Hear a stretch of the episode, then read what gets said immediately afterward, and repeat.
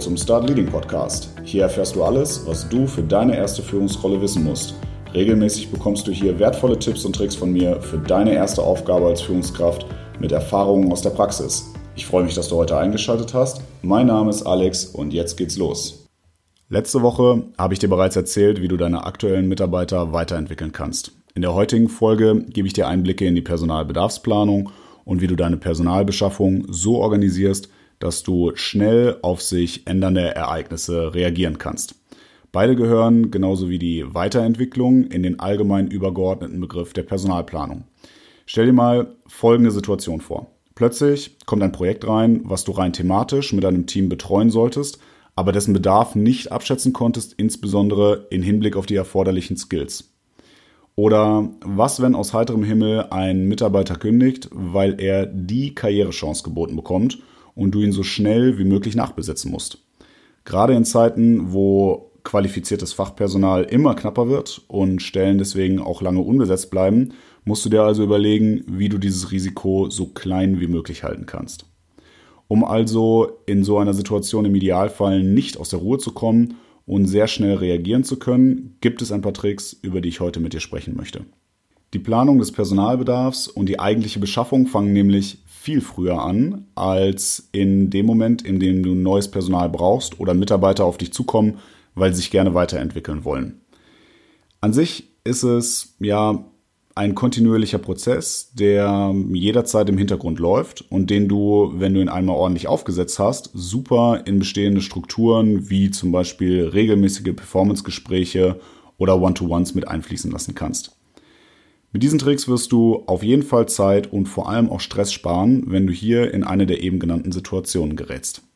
Aber genug Vorgeplänke, hier also meine vier Tipps, wie du das Thema effizient steuern kannst.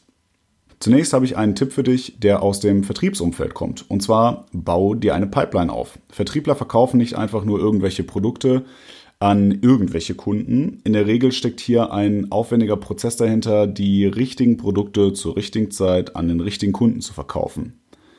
Vertriebler sind sehr, sehr einfach gesprochen ziemlich darauf fokussiert, ihr meist sehr provisionsabhängiges Gehalt zu sichern. Weiß der Vertriebsmitarbeiter also, wann er welche Verträge mit welchen Stückzahlen, Margen etc. verkauft, kann er sich in der Regel auch seine zukünftige Provision ausrechnen, wenn diese Verträge zustande kommen.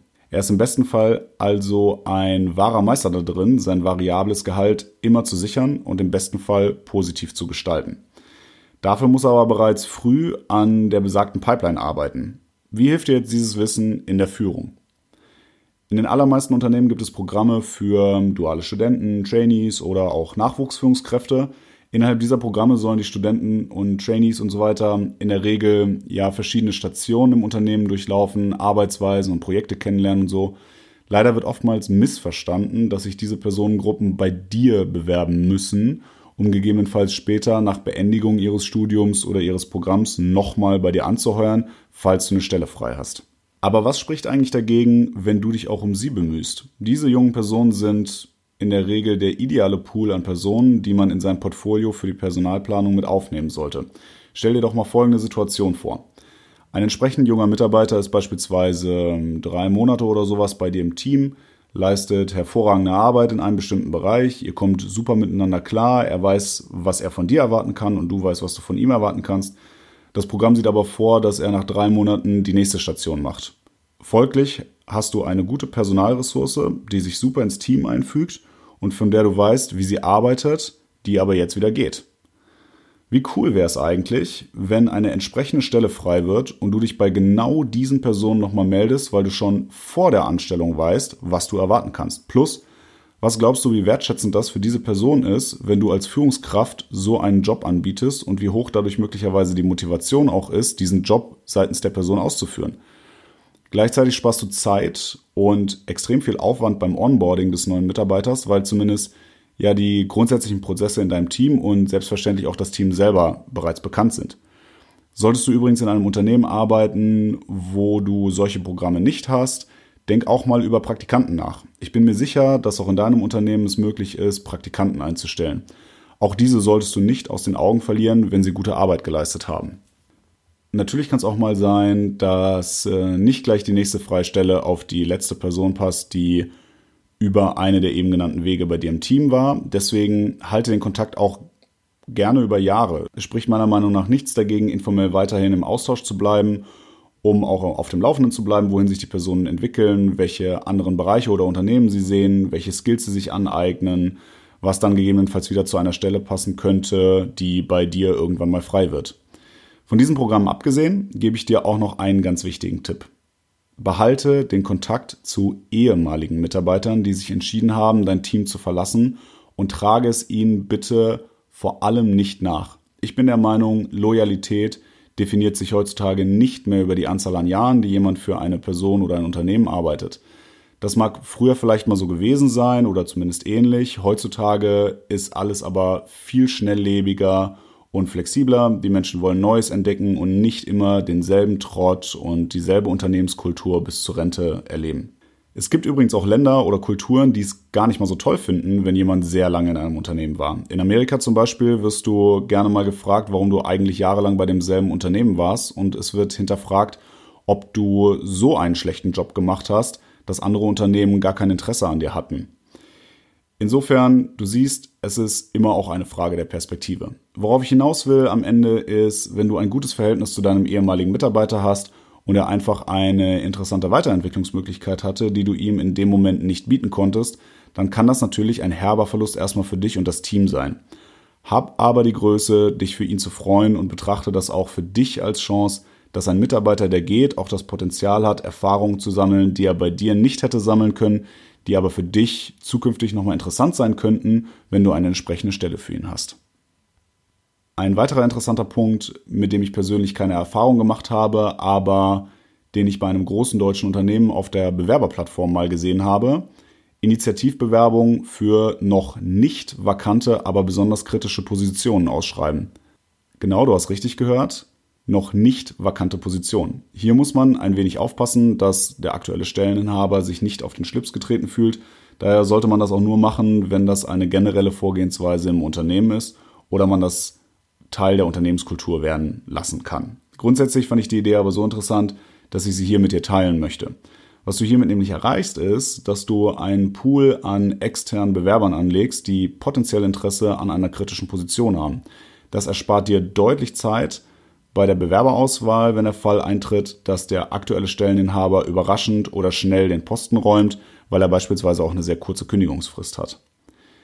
Der letzte Punkt ist das Thema Skill Matrix. Mit dem Punkt sind wir wieder relativ nah am Entwicklungsplan dran, hat aber noch nicht im direkten Sinne was damit zu tun. Stell dir vor, du hast eine Liste aller Soft- und Hard Skills deiner Mitarbeiter, vielleicht auch der Skills, die ein Mitarbeiter sich privat angeeignet hat und von denen du noch gar nichts wusstest. Diese Datenbank kannst du zudem mit Informationen über die grundsätzlichen Interessen des Mitarbeiters anreichern, also welche Skills er gegebenenfalls gerne mal erlernen würde, aber noch nicht hat und wie gut seine aktuellen Kenntnisse bei einem bestimmten Skill sind. Merkst du nun, dass sich die Projektsituation inhaltlich in eine bestimmte Richtung entwickelt?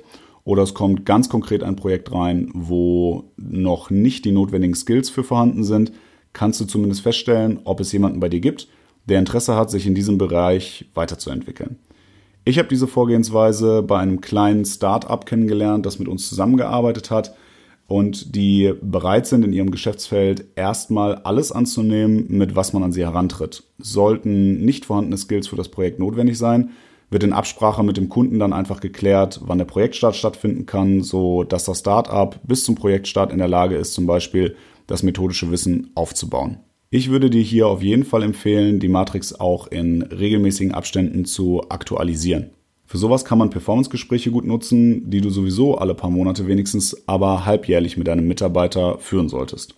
Das solltest du machen, weil, wie ich ja eingangs schon sagte, äh, Mitarbeiter sich ja gegebenenfalls auch abseits der Arbeit weiterentwickeln und Skills aufbauen, von denen du vielleicht noch gar nichts weißt. In jedem Fall ist das auch ein Thema, was du in die Weiterentwicklungsstrategie deines Teams einbauen kannst. Denn was glaubst du, wie sehr es einen Mitarbeiter motiviert, wenn er sich in dem Feld weiterentwickeln darf, wo er grundsätzlich Interesse geäußert hat, dass er sich da weiterentwickeln möchte? Du siehst, es gibt einiges, was du tun kannst, um mit wenig Aufwand sehr viel bereits für deine Personalplanung zu tun und fachliche Risiken im Rahmen von zum Beispiel Fluktuationen, aber auch bei temporären, aber längerfristigen Ausfällen gering zu halten. Ich hoffe, ich konnte dir ein paar Ideen geben, mit denen du die eingangs erwähnte Situation etwas entspannter managen kannst. Das war der Start Leading Podcast. Ich freue mich, dass du heute wieder eingeschaltet hast. Wenn du keine Folge mehr verpassen willst, dann abonniere den Podcast direkt bei Apple Podcast, Spotify oder Deezer oder folge mir auf Facebook und Instagram. Die Links dazu findest du wie immer in den Show Notes oder in der Beschreibung des Podcasts. Wenn du darüber hinaus mit mir in Kontakt treten willst oder mir Feedback geben möchtest, kannst du mir auch gerne immer eine Mail an start-leading-podcast at web.de schicken. Ich freue mich, dass du heute eingeschaltet hast und bis zum nächsten Mal.